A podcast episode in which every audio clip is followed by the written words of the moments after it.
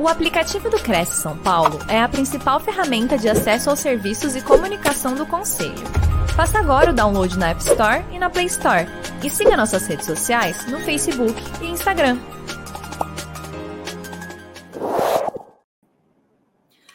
Senhoras e senhores, começa agora mais uma live, mais uma apresentação ao vivo oferecida pelo Cresce SP, o Conselho Regional de Corretores de Imóveis do Estado de São Paulo, dirigida a todos aqueles que se interessam pelos assuntos relacionados ao mercado imobiliário. Mas nessa apresentação serão discorridos sobre os direitos e as obrigações destes profissionais, corretores de imóveis, nas relações condominiais.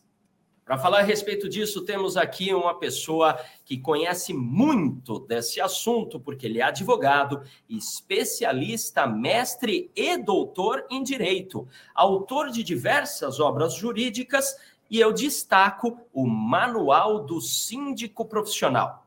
É diretor de educação jurídica da J. Ruben Clark Law Society e presidente da Associação Nacional de Síndicos e Gestores Condominiais. Então vamos aproveitar o conteúdo que ele veio aqui compartilhar conosco com vocês, doutor Vander Andrade. Muito bem.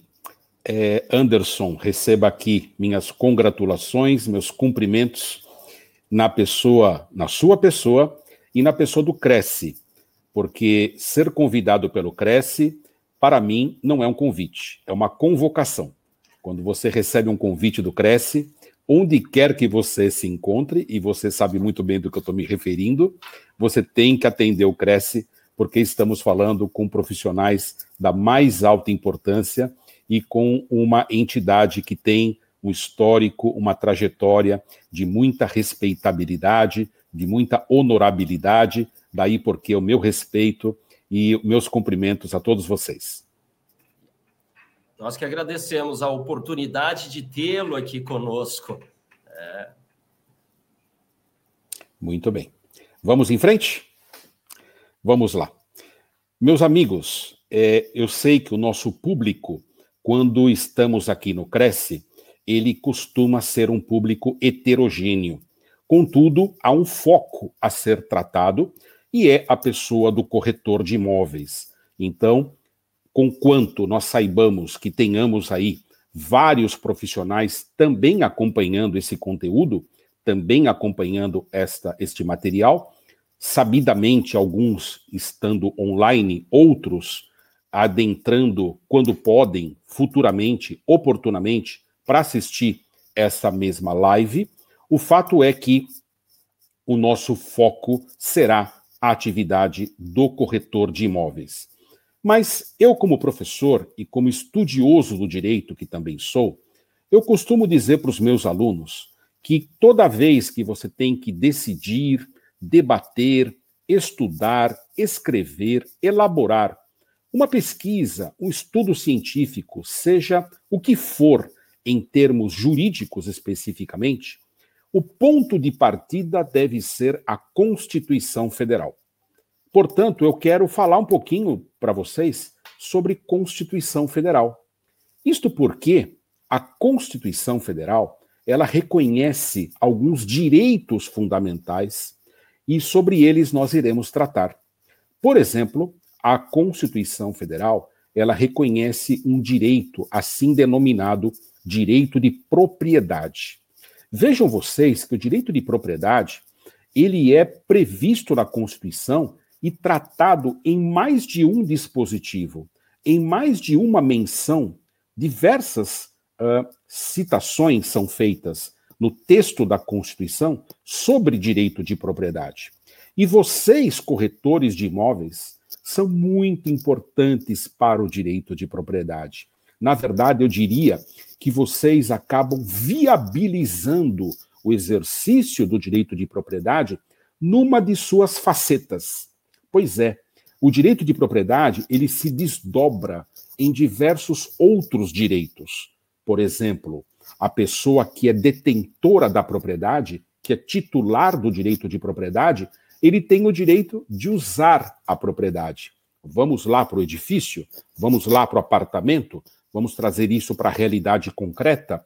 Do que estamos falando? Ora, se eu sou proprietário de um apartamento, eu tenho direito de propriedade, eu posso usar o meu imóvel, eu posso morar, eu posso habitar, eu posso, de alguma forma, retirar todas as vantagens, os benefícios de ter este imóvel e de ser proprietário deste imóvel. Mas não só isso. Eu, como proprietário, eu posso também fruir. Olha que interessante, o corretor de imóveis já vai entrar aqui. Por quê? Porque fruir significa retirar frutos.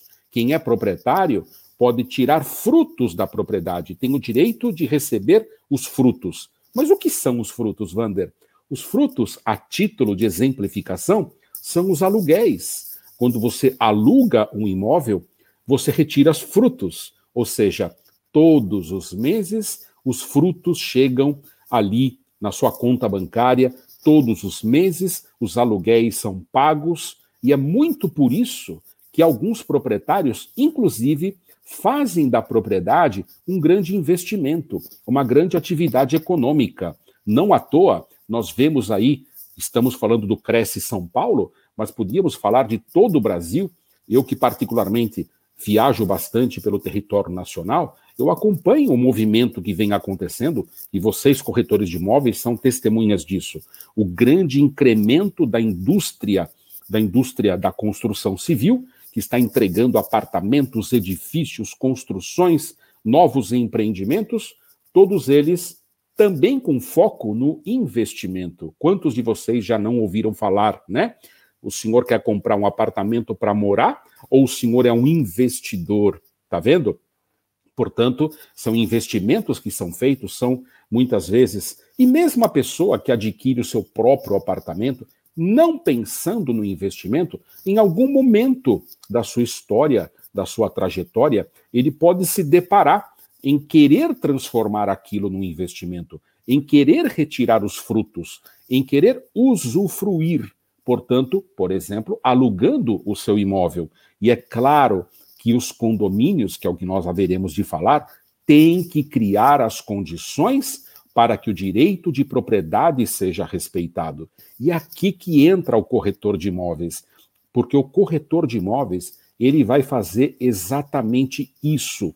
Ele vai viabilizar, neste exemplo que eu estou trazendo, a uma pessoa, a um proprietário, a um detentor de um imóvel, ele poder usufruir para que ele possa alugar, ele precisa de um profissional que vai fazer a captação, que vai fazer a procura que vai fazer a seleção das pessoas interessadas nesta mesma locação, locação esta que é um ato jurídico, que é um contrato e que, portanto, vai viabilizar um dos direitos inerentes à propriedade. Mas não é só o direito de usufruir que decorre e que se desdobra como um dos direitos do direito de propriedade. Nós temos também o proprietário, eu falei que ele pode usar, morar, ele pode usufruir, alugar, mas ele pode também alienar a propriedade, dispor da propriedade. Na verdade, olha que magnífico essa construção a que nós chegamos hoje, do direito de propriedade poder representar um direito de uso, um direito de, de fru, fruição, um direito de disposição, tudo isso foi construído muitos anos atrás, lá pelos romanos, os romanos já falavam no ius utendi, o direito de usar, o ius fruendi, o direito de fruir, e no ius disponendi, que é o direito de dispor. Aquele que é proprietário de um apartamento, de uma casa, ele pode dispor. O que significa isso, dispor? Significa vender, significa alienar, significa transferir, significa doar até, se for o caso. Portanto, dispor abrir mão de alguma forma onerosa ou não, remunerada ou não, o fato é que quem é proprietário tem todos esses direitos. E aqui o corretor de imóveis também entra com grande precisão, com grande importância, porque ele também vai permitir a materialização, a concretização de um direito fundamental, De nada adianta você ter propriedade se você não pode fruir a propriedade. De nada adianta você ter propriedade se você não pode, em algum momento da sua história, dispor desta propriedade. E olha que bacana, o corretor de imóveis ele surge para ser um elemento de conexão, um elemento que se transforma numa ponte, numa realização efetiva, na materialização, na concretização de um direito fundamental, que é o direito de propriedade. Mas não para aí, pessoal. Para nós fazermos uma análise da importância do corretor de imóveis, e eu nem cheguei nos condomínios ainda, mas eu quero ainda me pautar na Constituição, eu quero lembrar vocês uma coisa muito importante. Lá no artigo 5 da Constituição, que é onde nós temos os direitos fundamentais, nós encontramos, por exemplo, o direito ao trabalho. Diz lá o artigo 5, inciso 13 da Constituição, que qualquer pessoa pode trabalhar, pode exercer uma atividade profissional. É bem verdade que esse mesmo dispositivo constitucional, ele diz que para determinadas profissões pode ser que a lei faça algumas exigências, e neste caso, as exigências da lei têm que ser cumpridas e têm que ser observadas. É o caso do médico, que tem que se formar numa faculdade de medicina reconhecida e, como tal, uh, ser aprovado, obter os seus registros no seu conselho de classe e começar a trabalhar. É como o meu caso, que sou advogado, tive que fazer uma faculdade de direito reconhecida pelo MEC no Brasil e também me submeter ao exame da Ordem dos Advogados do Brasil, ser inscrito na Ordem dos Advogados, para tão somente e depois passar a atuar como advogado. Como o corretor de imóveis não é diferente. O corretor de imóveis, ele também precisa fazer a, e cumprir com as exigências legais. Ele precisa cumprir com o seu processo de credenciamento, com seu processo de cadastramento, com seu processo de registro junto ao seu conselho de classe, para que ele possa estar regular. E uma vez regular, exercer uma nobre profissão. E é sobre profissão que eu queria me ater. Isto porque uma leitura muito superficial desse artigo 5 inciso 13, pode nos fazer pensar, pode nos fazer crer que qualquer pessoa pode ser ali um corretor de imóveis, pode sair por aí vendendo imóveis e não é assim. Todos os senhores sabem, todos os senhores conhecem o fato de que o fato de você estar alienando imóveis sem eventualmente estar autorizado por lei pode fazer com que você pratique até mesmo uma infração penal, ou seja, se sujeite a um procedimento criminal. Isto porque uh, a lei de contravenções penais ela aponta o exercício ilegal da profissão como uma grave irregularidade. Então vejam que é algo que a gente espera que não aconteça, mas lamentavelmente a gente sabe que vez ou outra nos deparamos com pessoas que não estão adequadas de acordo com a lei e por vezes estão praticando até mesmo ilicitudes no âmbito grave. No entanto, eu queria fazer uma observação. Percebam vocês, uh, nós temos as ditas profissões, assim reconhecidas ou apontadas pela Constituição Federal, mas a Constituição não chega ao detalhe de dizer quais são as profissões que devam ser regulamentadas. Olha que interessante. Você tem, de um lado, profissões, de outro lado, profissões regulamentadas, e de outro lado, profissões não regulamentadas.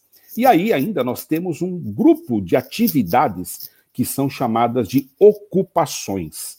Vejam que interessante profissões regulamentadas no Brasil é um número muito pequeno, é um número bastante reduzido. Se você procurar médico, está lá, é uma profissão regulamentada.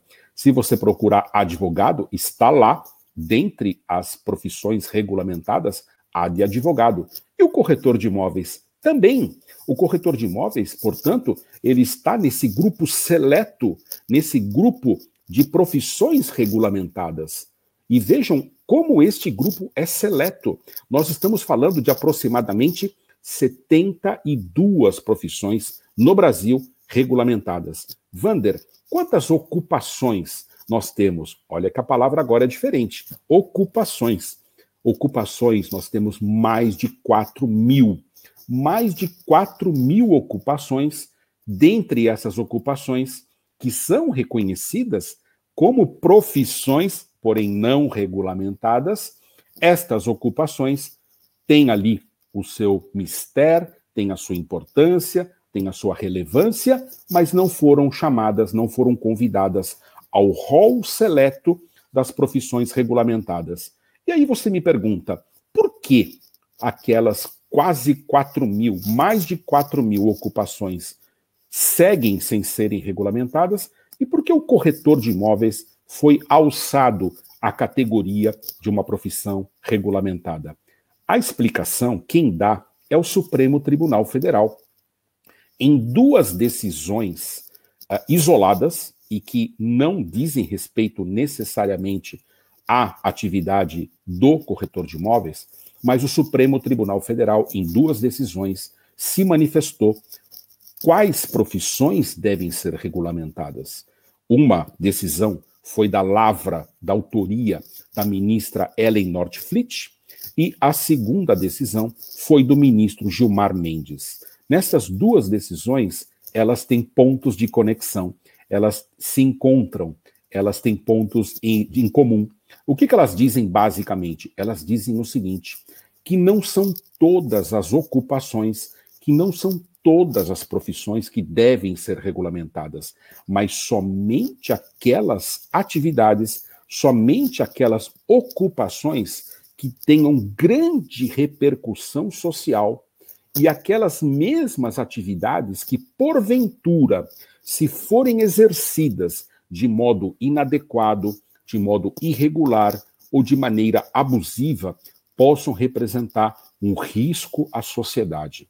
Vejam vocês. Portanto, a atividade de corretor de imóveis, a profissão de corretor de imóveis, é uma profissão que faz parte desse grupo seleto, que foi reconhecido pelo Supremo Tribunal Federal como uma atividade de grande repercussão social, de grande importância social, cujo exercício, se não for realizado dentro dos parâmetros técnicos, dentro dos parâmetros profissionais, de fato, podem reverberar podem repercutir em prejuízos sociais, em grandes danos à sociedade, e é isso que não se espera. E felizmente, os conselhos regionais, como é o caso do Cresce, ele cumpre essa função constitucional, fazendo com que esta profissão, uma vez regulamentada, seja sujeita a um código de ética profissional, seja sujeita a uma série de exigências, não somente de cunho legal, mas também de caráter administrativo, tudo para trazer a profissão para um nível de maior relevo, para um nível de maior destaque. E aí, quando me perguntam o seguinte, eu que eh, já capacitei eh, mais de 5 mil profissionais na área imobiliária, sejam advogados, sejam síndicos, e muitos corretores de imóveis estiveram nas salas de aula que eu ministrei. Uma certa vez, eu estava numa sala de aula e eu costumo perguntar para cada aluno que está ali na sala o que ele faz da vida, qual é a sua atividade, qual é o seu campo de ação. E esse uh, aluno levantou a mão e falou: Eu sou corretor de imóveis e a minha profissão não existe mais. E eu não entendi bem o que ele quis dizer com isso, e aí ele explicou, falei, como assim não existe mais? Ele falou, não, professor, é porque hoje nós estamos enfrentando um grande desafio, o desafio uh, cibernético, o, o desafio da revolução tecnológica, o desafio de terem aí plataformas, ferramentas virtuais, ferramentas digitais que estão substituindo a pessoa do corretor de imóveis. E na mesma sala, foi bem bacana, havia um corretor de imóveis e ele corrigiu o colega e o fez adequadamente e acertadamente, dizendo o seguinte: não, de modo algum.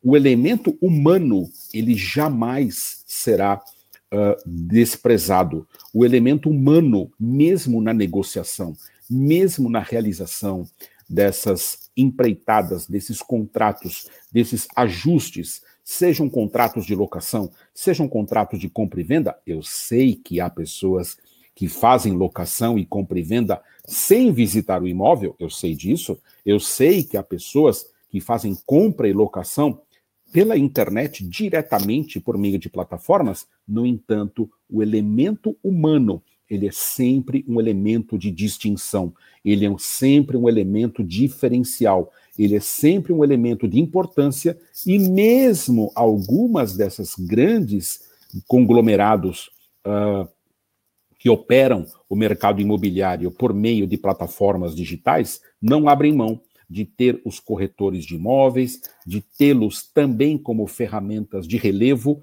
importantes para que os mecanismos de venda de imóveis, de locação de imóveis, possam efetivamente se realizar, sem o que este elemento humano, a falta deste elemento humano, pode trazer também graves prejuízos para essas mesmas operações, e essas plataformas estão aprendendo isso, que não podem abrir mão do corretor de imóveis na medida em que ele é um profissional essencial, como tal reconhecido, ainda que por via reflexa ainda que indiretamente pela própria Constituição Federal. Muito bem, tendo falado, portanto, do direito de propriedade, tendo falado, portanto, do direito ao trabalho, vamos agora lembrar como os condomínios devem se postar.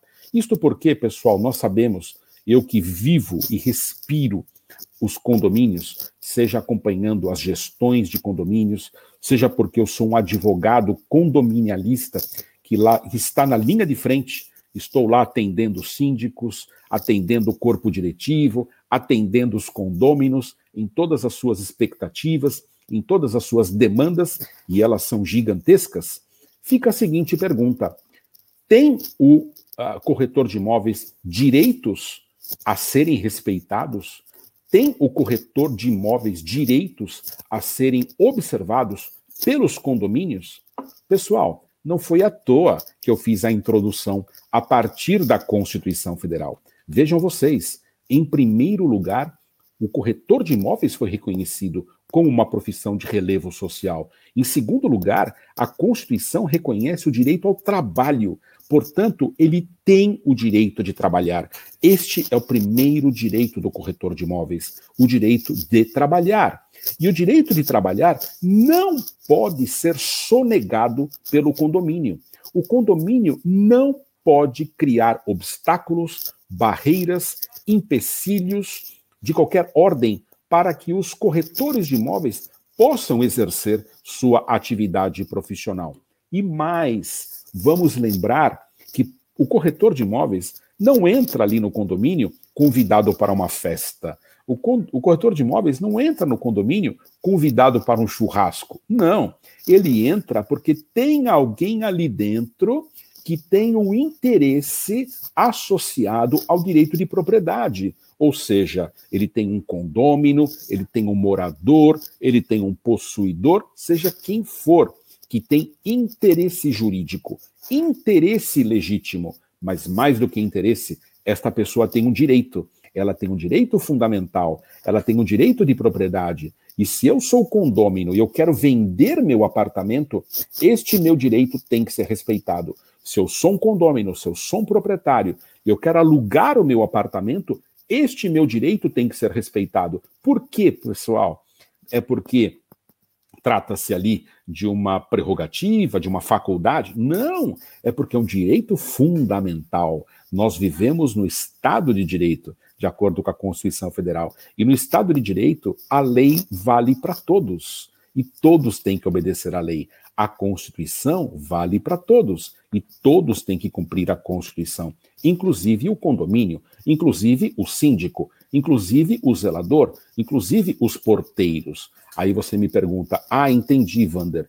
Quer dizer então que eu posso liberar. Liberou geral, qualquer pessoa entra no condomínio, anunciando uma compra e venda, anunciando uma locação. Não, não é assim.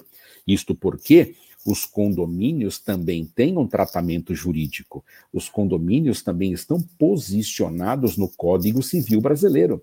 E olha que interessante, os condomínios estão localizados no Código Civil Brasileiro justamente no capítulo do direito de propriedade. Portanto, os condomínios também têm que, de alguma forma, materializar o direito de propriedade dos proprietários, dos moradores que residem, que habitam, ou mesmo que não habitem naquele mesmo condomínio. E de que forma o direito condominial trata estas questões? Pois bem, o direito condominial, ele conversa, ele dialoga, é aquilo que nós chamamos de diálogo das fontes, né?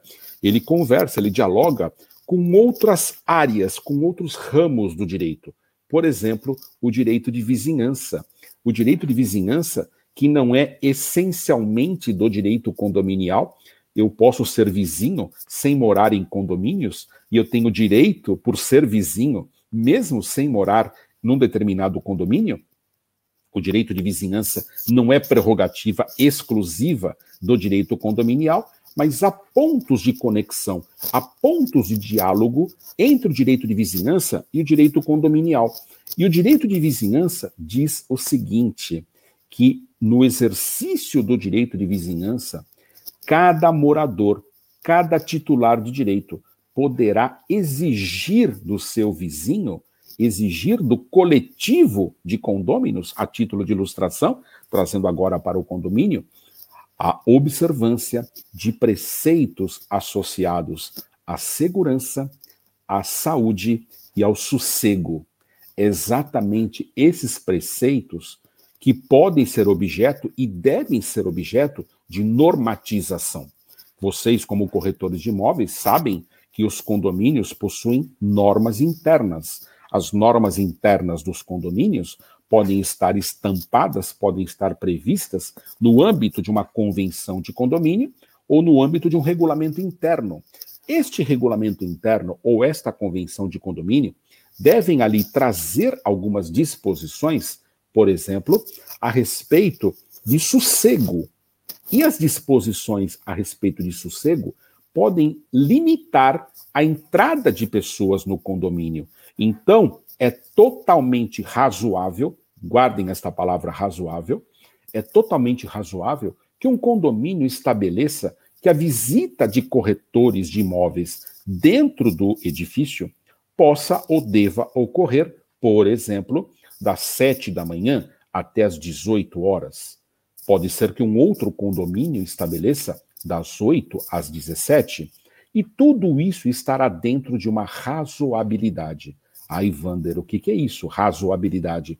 Vejam, meus amigos, o direito condominial, assim como o direito civil, assim como o direito tributário, assim como o próprio direito constitucional, ele tem princípios que regem o direito condominial. E um dos princípios do direito condominial é o princípio da razoabilidade. E o princípio da razoabilidade, se nós formos trazê-lo para um plano mais compreensível, mais simplificado ainda, eu diria que é o famoso bom senso, do que a gente tanto ouve falar, do que a gente tanto ouve dizer, o tal bom senso.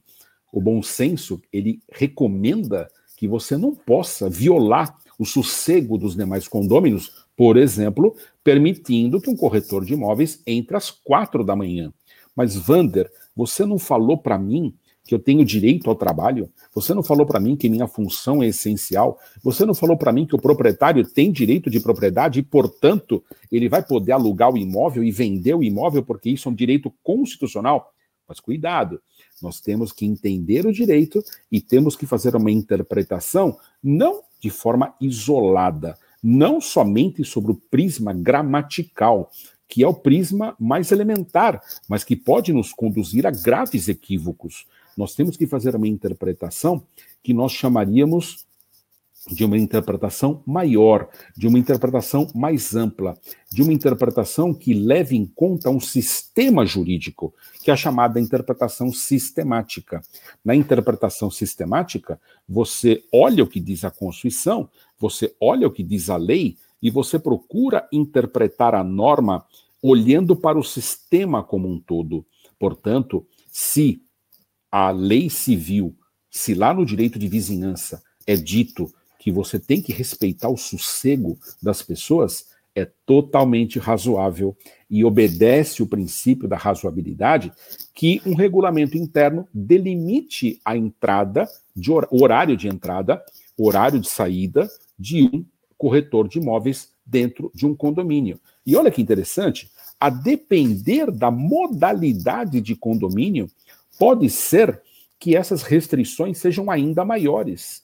E essas restrições podem se dar e se debruçar, inclusive, sobre os próprios proprietários, e não somente sobre os corretores de imóveis. A exemplificar, eu diria para vocês que no caso uh, de proprietários de imóveis comerciais, vocês sabiam disso? Eu, dono de um escritório comercial, não uma unidade residencial, mas uma unidade empresarial, uma unidade comercial, eu, proprietário, posso ser proibido de entrar na minha própria unidade depois das 22 horas, ou aos sábados, ou aos domingos, tudo a depender do regulamento interno. E aí você me fala, nossa, Vander, eu posso proibir o proprietário de entrar? Sim, é razoável. Em se tratando de uh, um imóvel de natureza comercial, um escritório de advogado, por exemplo, é, isso inclusive é muito comum.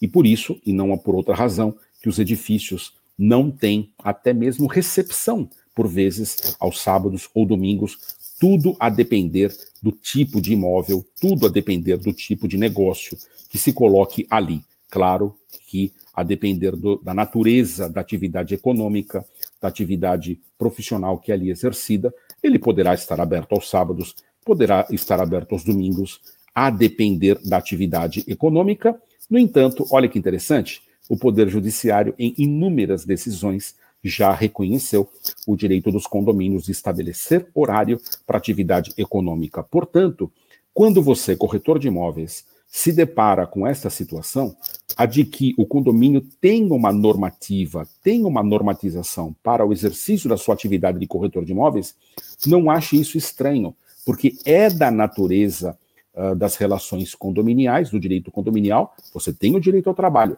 mas você também tem que respeitar as normas internas do condomínio. Este é um exemplo no que diz respeito ao sossego, mas os preceitos do direito de vizinhança vão além do direito ao sossego. Lembra que eu falei? Sossego, segurança e saúde ou salubridade. Peguemos o elemento segurança. Se eu perguntar e a resposta provavelmente será muito triste, será muito desagradável ouvir de cada um de vocês. Qual é a impressão que vocês têm tido do estado de segurança pública das nossas cidades, do estado de segurança pública das nossas metrópoles. Os corretores de imóveis têm corrido risco na sua atividade profissional, no exercício da sua atividade econômica, visitando unidades, vendendo apartamentos, alugando unidades residenciais ou empresariais. Lamentavelmente, nós temos ouvido histórias e não é só com corretores de imóveis, são com diversos profissionais. Realmente temos problemas graves nas cidades, nas metrópoles e até mesmo em pequenos municípios, todos associados à violência, aos índices de criminalidade. E isso, eu pergunto, repercute na atividade do, do corretor de imóveis? Sim, repercute. E muitas vezes os condomínios querem criar barreiras intransponíveis para o exercício da atividade de corretor de imóveis. E aqui que o corretor de imóveis precisa ser mais combativo. Por quê?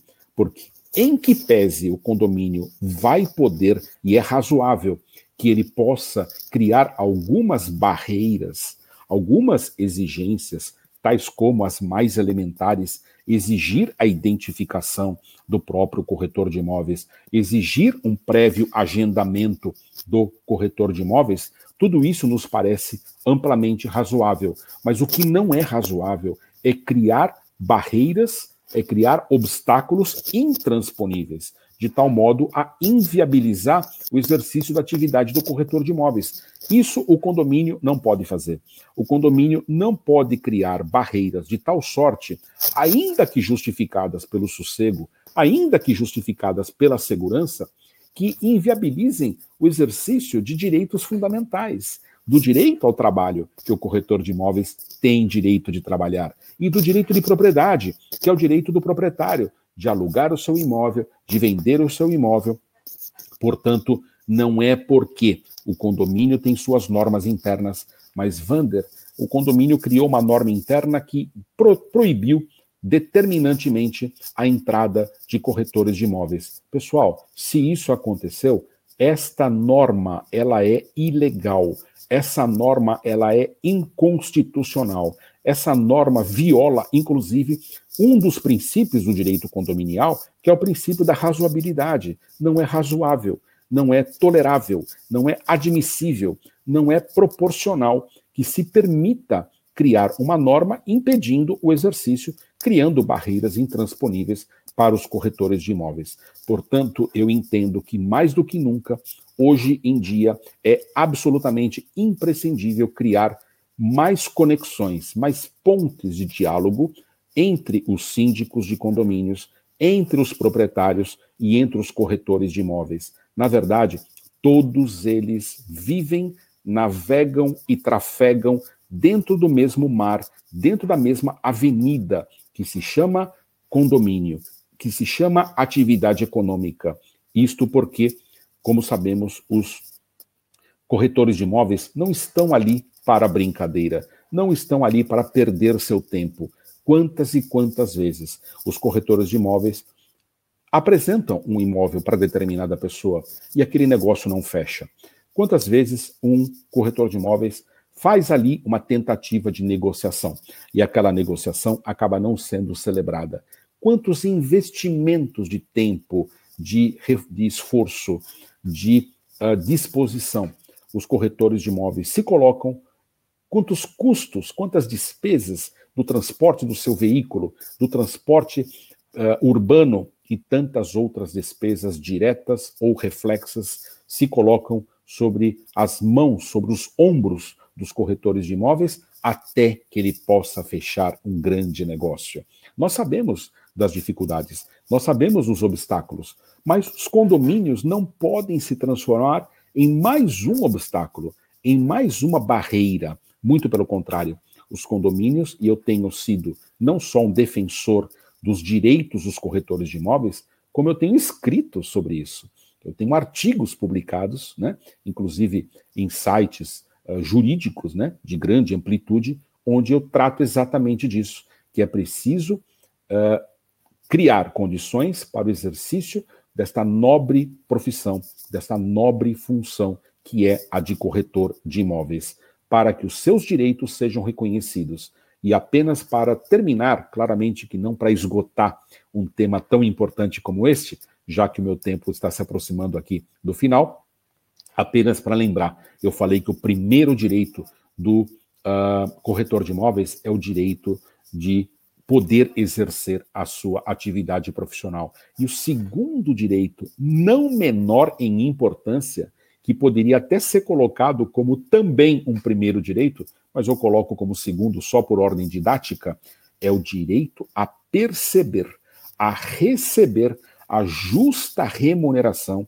pela sua atividade profissional, porque não é uma atividade filantrópica, não é uma atividade benemérita, não é uma atividade gratuita, mas é uma atividade econômica, é uma atividade onerosa, e é justo que ele receba pelo seu trabalho. De nada adianta você garantir o exercício do trabalho, de nada adianta você quebrar as barreiras para o exercício da profissão se você não permitir e não viabilizar que ele receba a justa remuneração.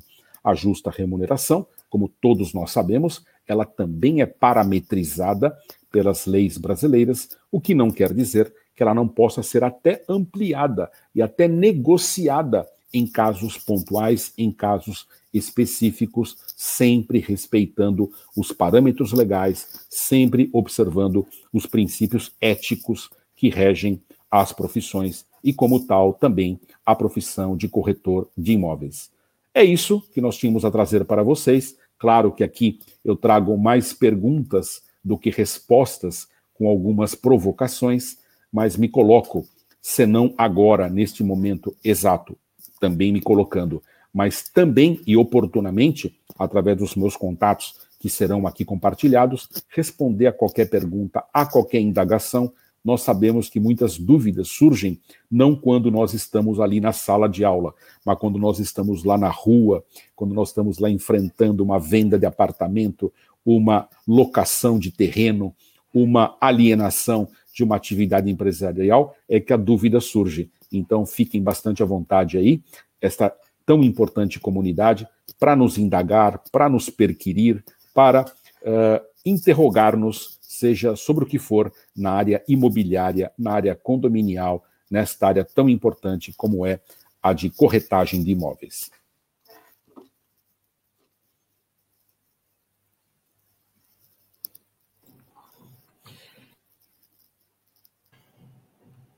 Professor Doutor Vander, que alegria tê-lo aqui conosco. Obrigado e parabéns pela sua didática. Temos aqui algumas dúvidas aqui. Aliás, a sua apresentação né, é, suscitou conscientização a respeito de uma série de, de, de, de, questões aqui e fez surgir tantas outras. Né? É claro, em 30 minutos não queremos esgotar o tema, mas a ideia é essa mesma: levantar, como se diz no português, na rua, levantar a bola para que a gente possa, então, né, criar as nossas dúvidas. Mas vamos lá. É... Levando-se em consideração, portanto, esse direito fundamental né, de poder trabalhar, que o corretor não está ali, como você bem falou, passeando, né, visitando. Né, a visita tem caráter de interesse jurídico, seja de um condômino, enfim, seja o proprietário ou o inquilino, sendo ele um condômino. Agora, se existir dentro do condomínio norma que seja impeditiva e irregular, o que é que o corretor pode fazer? Quais são os meios que ele pode se utilizar? Ele pode chamar diretamente a polícia e falar: eu tenho direito de entrar, né? exijo a abertura dos portões. o que é que ele pode fazer?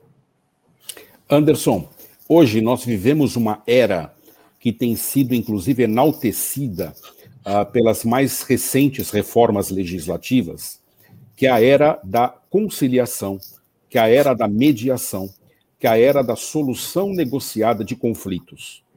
Eu recomendo ao corretor de imóveis que se depare com uma situação como esta, se ele se sentir confortável, ele mesmo faça ali um endereçamento, uma missiva, uma correspondência para esse mesmo condomínio, para chamar a uma reunião, para chamar a uma conversa. Se ele se sentir ainda, digamos, uh, aviltado ou desconfortável para esse tipo de iniciativa, que ele possa recorrer ao seu próprio conselho, porque são muitas as atividades desenvolvidas pelos conselhos que são desconhecidas pelos próprios uh, beneficiários, dentre eles os corretores de imóveis. Os conselhos, às vezes, ficam com a pecha de entidades que têm apenas caráter sancionador, caráter punitivo, e é muito importante que eles tenham essa função, afinal de contas, estamos tratando da nobreza de uma função que não pode admitir desvios de conduta. Contudo, uh, esta, eu tenho certeza que o Cresce, tal como a OAB, tal como o Conselho Regional de Medicina, tal como o Conselho Regional de Farmácia, ele também tem função consultiva, ele também tem função de auxiliar ali o corretor de imóveis nas suas lidas, nas suas dificuldades, nos seus desafios, e por que não recorrer ao próprio Cresce para fazer uma intermediação, uma mediação com aquele mesmo condomínio. Portanto, são diversas as formas. Outra sugestão que eu trago também é tentar trazer para o plano desse, desse diálogo uh, não somente a pessoa do síndico, que por vezes acaba sendo o fiel escudeiro daquelas normas e às vezes dificultando por vezes a sua compreensão, mas tentar trazer outros players que operam dentro dos condomínios. Por exemplo, o próprio departamento jurídico. O departamento jurídico, hoje os condomínios, raros são aqueles que abrem mão de ter uma estrutura jurídica de assessoramento. Eu mesmo trabalho nesta área de atividade, é, e eu, com toda certeza, se houvesse ali uma consulta para mim enquanto advogado, olha, tem aqui uma norma proibitiva, está inviabilizando o exercício, eu diria, como advogado, temos que mudar esta norma, temos que alterar esta regra, vamos fazê-lo na próxima Assembleia. e, a depender da virulência desta norma, até mesmo desprezá-la. Porque se ela for aviltante a direitos fundamentais, ela não tem que ser cumprida. Normas absurdas, normas ilegais, normas abusivas não têm que ser cumpridas. Mas é importante que elas sejam alteradas até para que o condomínio tenha conformidade em seu regulamento normativo e passe a respeitar não só o corretor de imóveis, pelo fato que ele já mereceria reconhecimento, mas o próprio condômino, que tem o seu direito de propriedade aviltado, desrespeitado, quando ele deixa de alugar, quando ele deixa de vender. E é isso que o síndico acaba fazendo, por via indireta, se ele cria obstáculos ou barreiras intransponíveis. Muito bem, fica aí as dicas. E se você que está nos acompanhando aqui ou pegou ao vivo ou pegou esse vídeo no nosso acervo e quer entrar em contato com o Dr. Vander, tem mais dúvidas, enfim, então siga, olha só, você pode achá-lo no Instagram, pode segui-lo lá no Instagram, no arroba Vander F de Andrade. Vander F de Andrade, tem tá a página dele no Facebook, Vander Andrade, o e-mail dele, vanderandrade@bol.com.br, né? Ou também contato arroba vanderandradeadvogado.com. Olha só, nesse segundo e-mail não tem BR, é internacional, vanderandradeadvogado.com, né? Sem o BR.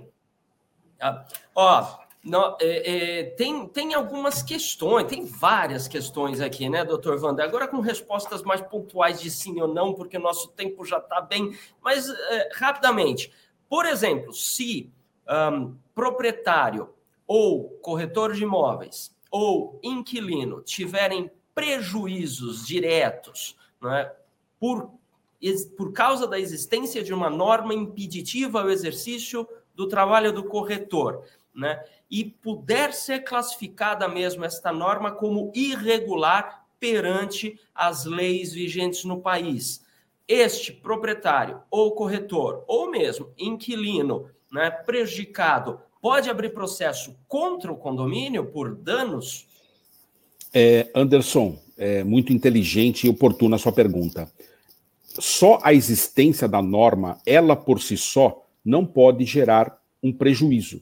No entanto, se num caso concreto, numa tentativa de alienação, uma tentativa de locação, a norma de ter sido causa obje objetiva de um prejuízo, sem sombra de dúvida, o condomínio pode ser responsabilizado. E eu lembro que o novo Código Civil Brasileiro trouxe um instituto chamado perda de uma chance quando você perde a chance de locar o imóvel, mesmo que ele não fosse locado, quando você perde a chance de vender o imóvel, mesmo que ele não fosse vendido, você perdeu uma chance. E a perda de uma chance pode ser uh, objeto de responsabilização por aquele que deu aso, deu causa a esta perda de chance. Fica aí a dica, então, corretores de imóveis, mais atenção aí às situações. Agora, como o Dr. Vander falou, mediação, conciliação é sempre uma alternativa bem interessante, porque muitas vezes o condomínio só está tentando preservar a segurança dos seus condôminos e equivocadamente, né, enfim, sem querer, como se diz, né, colocou algumas normas mas que acabam sendo um pouquinho abusivas ou irregulares no sentido né, do, do, do traslado aí da entrada de prestadores de serviços, como é o nosso caso. Pode recorrer também ao Sejusc, né? Uh, o Cresce ele um, ofereceu um espaço ao Tribunal de Justiça do Estado de São Paulo e nós temos implantado dentro da estrutura, implantado pelo Tribunal de Justiça, um Sejusc, né? Que é um centro de mediação e conciliação mantido pelo, pelo tribunal com mediadores que são voluntários e que podem auxiliá-lo gratuitamente né, em, em sessões de mediação e conciliação pré-processuais, ou seja, né, antes de abrir qualquer processo, você pode vir, pode ser assessorado por um advogado ou não, né, e está à disposição, seja no tribunal ou mesmo né, aqui próximo ou dentro da estrutura do CRES. Ser justo que não é do CRES, tribunal, mas está aqui à disposição numa parceria. Né? É, Para finalizar, doutor Vander, é, existe, existe alguma sugestão é, ou não, mas de ter algum documento, alguma coisa que o corretor possa comprovar que está vinculado ao proprietário ou inquilino, respondendo aos seus interesses né, jurídicos de transacionar aquele imóvel, que possa então ser apresentado na portaria. É, para justificar a sua entrada, enfim, existe alguma coisa nesse sentido? Se não existe, é interessante que o condomínio estabeleça alguma coisa nesse sentido? Você pode falar a respeito disso?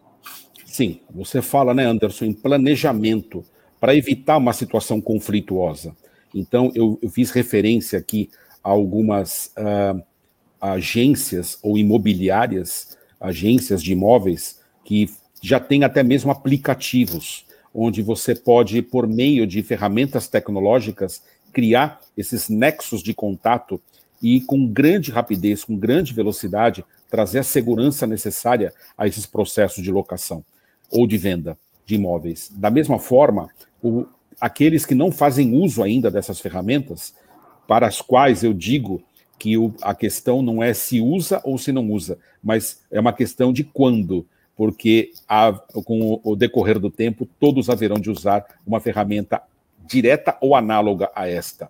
Mas certamente é preciso sim criar esses, eh, esses meios de comunicação, esses veículos de comunicação, que podem ser por e-mail, pode ser uh, por outras formas de comunicação mais simplificadas, mas que nunca devem criar obstáculos ao exercício da atividade de corretor de imóveis. É preciso garantir segurança, é preciso garantir sossego, sim. Mas mais importante, ou tão importante quanto isso, é garantir o direito ao trabalho dos corretores e é garantir o direito de propriedade de cada um dos condôminos, que tem que ser rigorosamente observado. Maravilha.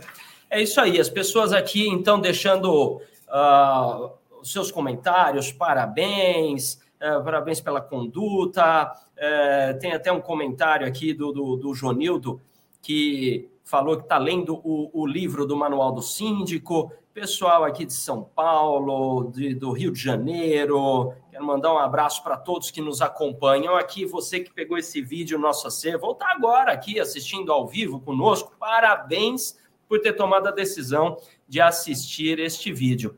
Porque só pela sua atitude de buscar mais informações, Obviamente, você pretende estar alinhado aos conhecimentos, ser um profissional melhor, buscar soluções para ampliar aí os seus resultados na sua atividade profissional. Só por isso você já está de parabéns. É de profissionais assim que a gente precisa, que querem sempre melhorar, conhecer mais e prestar um serviço de altíssima qualidade. Essa é a ideia, é por isso que a gente tem mantido essas lives aqui, esses vídeos à disposição, para que você tenha sempre informações de ponta com profissionais de altíssima competência e gabarito como é o caso aqui do nosso convidado de hoje, doutor Vander Andrade, que, olha só, se disponibilizou né, gentilmente, voluntariamente para estar conosco aqui, e sequer no Brasil ele está. Né? Então, veja é, o quanto a gente tem que agradecer pela disponibilidade, doutor Vander, muito obrigado pela sua disposição, a disponibilidade, obviamente, mas principalmente por esse despojamento, esse desprendimento, essa é, atitude de conceder voluntariamente uma parcela do seu conhecimento e da sua experiência para compartilhar aqui conosco. Então, em nome de toda a diretoria do Cresce, na figura do seu presidente José Augusto Viana Neto, eu quero estender os nossos verdadeiros e mais profundos agradecimentos pela possibilidade e honra de tê-lo aqui conosco nesta live. Eu vou deixando o meu abraço aqui e, doutor Wander, deixa a sua mensagem final para quem nos acompanha, para a gente encerrar a nossa live com chave de ouro. Meu querido Anderson, meu abraço mais uma vez ao Cresce, mais uma vez a você.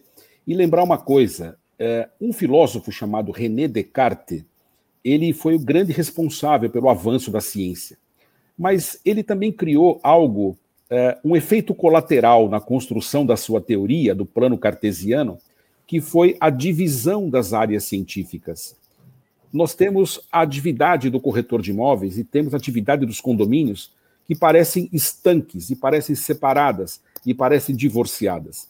O meu parabéns é para o Cresce, porque o Cresce, com esta oportunidade, ele mostra que as áreas estanques elas precisam se encontrar, precisam dialogar, precisam conversar para melhorar a atividade do profissional de corretor de imóveis, da atividade do próprio condômino e de todos aqueles interessados no progresso, no avanço e no respeito, no respeito aos direitos fundamentais. Então, parabéns por vocês terem proporcionado esse diálogo entre a área condominial e entre a área de corretores de imóveis.